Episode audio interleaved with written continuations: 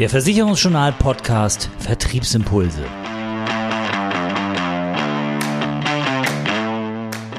Unser Thema heute Risikolebensversicherung, mehr Erfolg im Vertrieb mit der richtigen Strategie.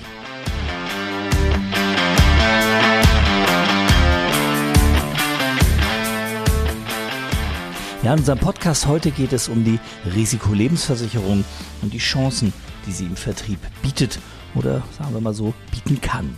Die meisten Kolleginnen und Kollegen werden jetzt stöhnen, denn die Risikolebensversicherung ist ja selten ein Fokusthema im Vermittlerbetrieb. Zu wenig Umsatz, zu unangenehmes Thema in der Kommunikation mit dem Kunden, zu große Konkurrenz, gerade durch die Online-Vergleiche, also schnell weg damit von der Makleragenda.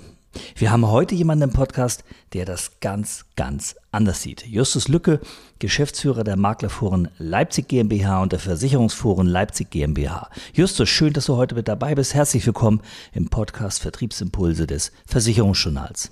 Hallo, lieber Oliver, vielen Dank für die Einladung. Gern geschehen. Justus, ich habe es schon kurz angesprochen, bei vielen Vermittlern liegt die Risikolebensversicherung ja wie Blei im Regal. Du sagst, das muss eigentlich gar nicht sein, denn Risikolebensversicherungen, die können ungeahnte Potenziale im Umgang mit den eigenen Kunden bieten.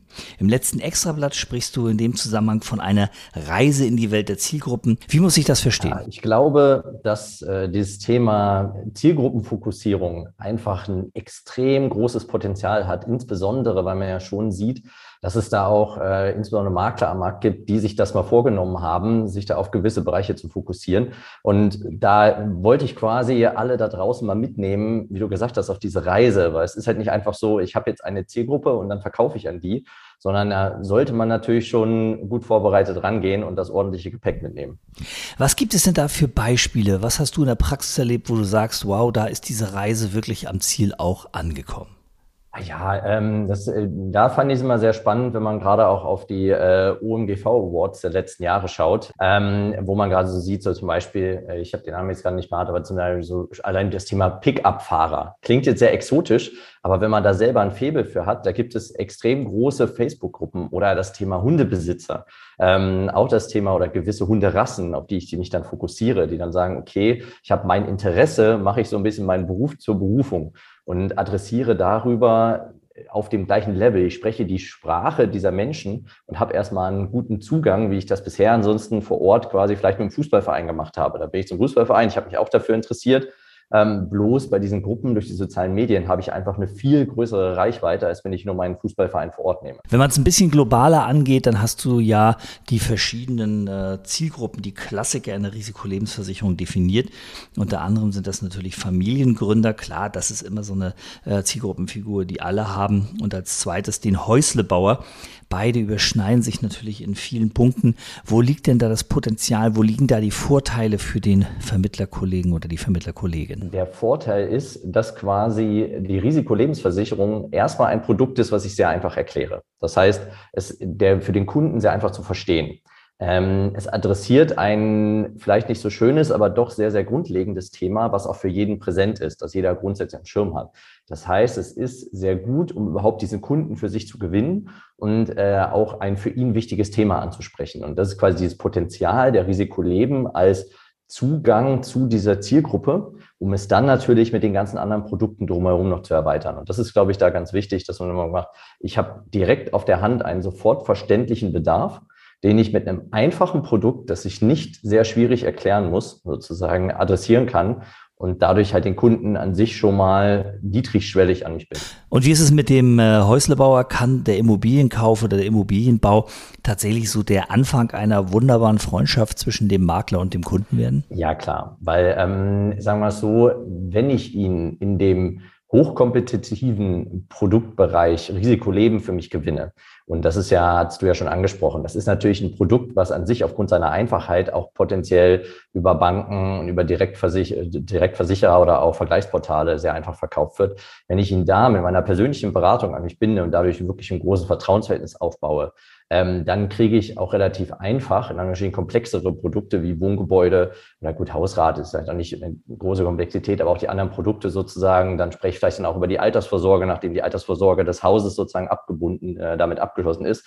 Und weil die Risikoleben natürlich mit der Baufinanzierung auch so mit am Anfang des Prozesses steht.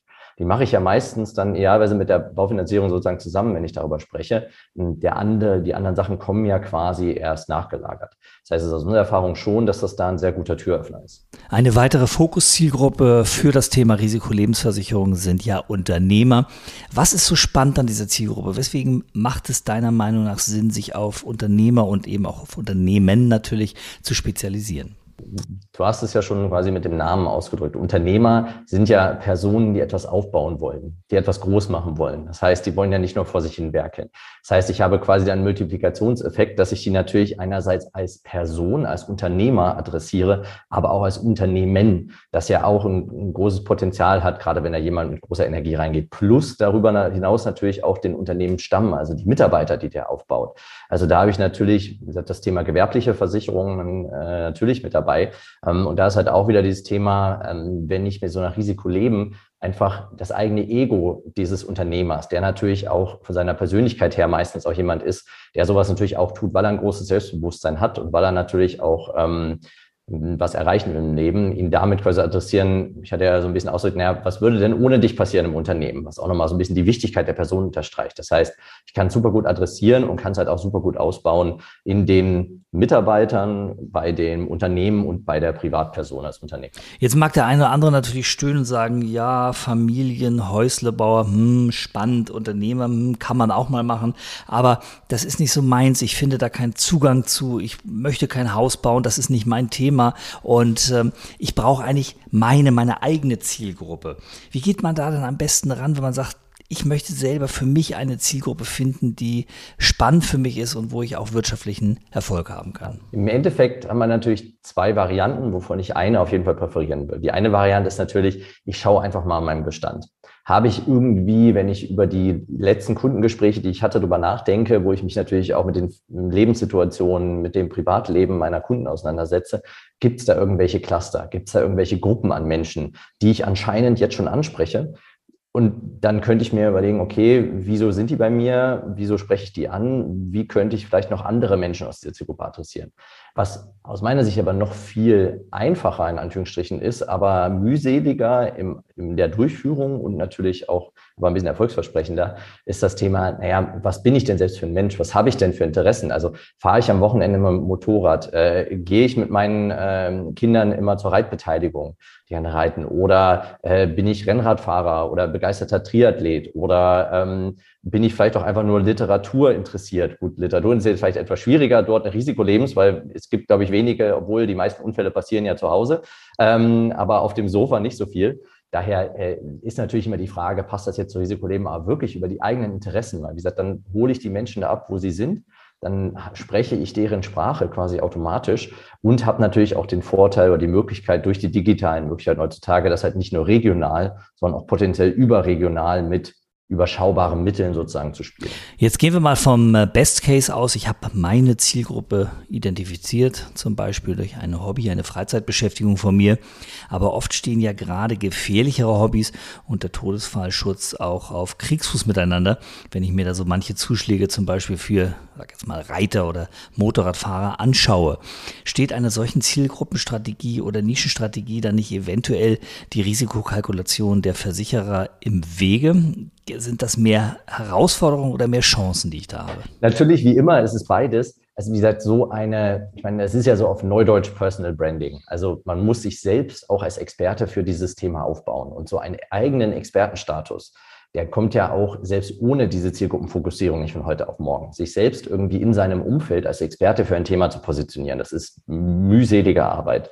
Wenn man das aber erstmal gemacht hat, dann hat man irgendwann perspektivisch sogar über Mund-zu-Mund-Propaganda etc. den Vorteil, dass man sich gar nicht selbst mehr um die eigene Akquise groß kümmern muss, sondern man erstmal sich in Bereichen, sich einfach nur über seine Lieblingsthemen austauscht, dass dann die Neukunden auch überregional recht gut und einfach zu einem finden wenn man erstmal dieses Thema Content Marketing aufgebaut hat. Und mir ist wirklich die Zukunft einfach äh, auch wieder Knowledge Content is King. Also ich muss irgendwo das Thema spielen und nicht hier, ich verkaufe Versicherungen, sondern hier, lass uns doch mal über, über Reiten reden, über Motorräder. Und übrigens, wenn du Fragen zur Versicherung hast und hier Versicherung und Motorradfahrer ist äh, gibt es diese Themen zu beachten, dass ich meine, oh, der scheint ja mich zu verstehen, ah, der scheint ja Ahnung zu haben, vielleicht sollte ich mit dem mal sprechen.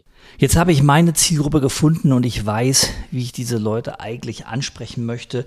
Macht es dann Sinn, über die Risikolebensversicherung als Produkt hinaus gleich weitere Experten mit ins Boot zu holen und meinen Kunden anzubieten, ähm, damit ich im Geschäft bleibe. Ich denke hier zum Beispiel an einen Experten für Vollmachten, den man an einen Unternehmer vermitteln kann, damit er dieses Thema Unternehmervollmacht zum Beispiel geregelt bekommt oder jemanden, der steuerliche Fragen zur Vorsorge beantworten kann. Gerade bei einem unverheirateten Paar sind ja durchaus steuerliche Aspekte in der Risikolebensversicherung, sagen wir mal, nicht zu vernachlässigen. Hilft es deiner Erfahrung nach, hier ein bisschen größer zu denken und ein solches Netzwerk auf den Weg zu bringen? Macht das Sinn? Äh, ja, auf jeden Fall macht es Sinn. Das muss man ja nicht selbst anbieten. Das ist ja allein schon im Bereich Kooperationen. Ich will jetzt mal nicht dieses allseits beliebte Wort Ökosysteme dafür jetzt in die Hand nehmen oder in den Mund nehmen, sondern einfach, ähm, würde ich erstmal sagen, über Kooperationen mit Partnern dort ein ganzheitliches Angebot zu schaffen, äh, profitieren beide von oder alle Partner. Es ist mal, da ist wirklich äh, die, das Ganze ist mehr als die Summe seiner Teile, weil ich kann dann beispielsweise im Kontext sterben. Ich fand es interessant, das ist jetzt natürlich ein Direktkontext, dass ähm, ein Sterbegeldversicherer mit einer Online, ähm, einem Online-Bestattungshaus zusammenarbeitet. Oder es gibt beispielsweise, was ich sehr spannend finde, ein Startup aus Leipzig, was sich mit dem Thema digitale Nachsorge sozusagen äh, Nachlass beschäftigt. Das heißt, ich kann alle meine relevanten Dokumente dort hochladen, meine Testamente, meine Versicherungsverträge, ähm, meine Accounts sozusagen. Und wenn mir was passiert, dann haben quasi meine Hinterbliebenen den Zugang und müssen nicht durch meine Aktenordner suchen. Naja, was hat er denn noch für Versicherungen eigentlich gehabt? Und wo sind denn mein Stromvertrag, den ich noch kündigen muss? Und ähm, solche Dinge. Das heißt, alles an einem Ort. Es ist quasi alles geregelt. Und äh, solche Aspekte, das sind einfach Dienstleistungen, wo dann auch für beide Seiten man einfach einen riesen Mehrwert schafft und sagt, hier, ich habe da was für dich, auch wenn es jetzt vielleicht auch erstmal nur eine lose Kooperation. Jetzt wissen wir natürlich, Lebensversicherungen, Risikolebensversicherungen verkaufen sich immer auch über einen günstigen Preis, einen günstigen Beitrag. Kommt man denn aus dieser ja, Beitragsspirale und der billig-billig-Argumentation mit einer guten Zielgruppenlösung heraus, indem man auch zum Beispiel eben so ein paar Zusatzangebote noch in petto hat? Äh, ja, also ich glaube, dass man es schaffen kann, durch die persönliche Beratung den Preis zum Hygiene- und nicht zum Begeisterungsfaktor zu machen. Hygienefaktor heißt, ähm, er muss ein gewisses Niveau erfüllen, ansonsten ist es ein Demotivator, aber es soll nicht der reine Motivator sein, dass ich sage, nur über den Preis zu verkaufen. Das kriege ich hin. Natürlich sage ich auch, ich kann ihn nicht komplett ausblenden. Also es gibt ja auch äh, Anbieter am Markt, die 50 Prozent teurer sind als der günstigste oder sowas.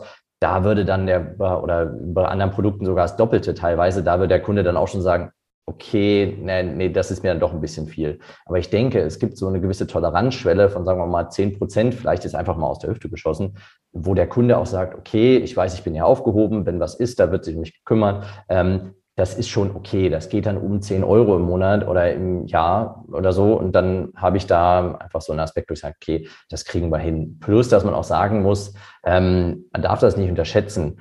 Ähm, Im Endeffekt ist jetzt über die Direktkanäle, über Online-Bereich, sind die jetzt auch nicht günstiger zu verkaufen als über den persönlichen Vertrieb. Weil was jetzt Risikoleben bei Google kostet, wenn man das als Direktversicherer sozusagen kaufen will, oder was man über die, über die Portale ähm, dort macht. Also daher, wie wir wissen, sind die Produkte jetzt auch in der persönlichen Vermittlung auch nicht teurer oder, äh, oder auch nicht viel teurer, als wenn ich es über andere Kanäle kaufe. Und da glaube ich auch, habe ich noch den Vorteil, dass ich halt über gewisse Leistungsaspekte, über die Beratung auch den Kunden von der Geiz ist geil Mentalität auch ein bisschen wegbekomme. Justus, schön, dass du heute mit dabei warst und äh, uns deine Einschätzung zum Thema Risikolebensversicherung im Vertrieb gegeben hast. Vielen Dank. Ja, spannend, was es für Potenzial in der Risikolebensversicherung gibt, wenn man vielleicht mal ein bisschen sich dran macht, die richtige Zielgruppe zu finden, die richtige Strategie für diese Zielgruppe zu finden und ein bisschen Gehirnschmalz reinpackt, das Thema Risikolebensversicherung etwas strategischer anzugehen. Mehr Themen und Informationen zur Risikolebensversicherung finden Sie im Extrablatt 4 2021 des Versicherungsjournals mit dem Titel Risikoleben, ein Vielkönner im Verkauf. Abonnenten können das E-Paper im PDF-Format unter www.versicherungsjournal.de herunterladen. Das war die aktuelle Ausgabe vom Versicherungsjournal Podcast Vertriebsimpulse. Zusammengestellt und gesprochen von Oliver Mest. Mehr Themen rund um die Beratung und für den Vertrieb gibt es täglich auf www.versicherungsjournal.de.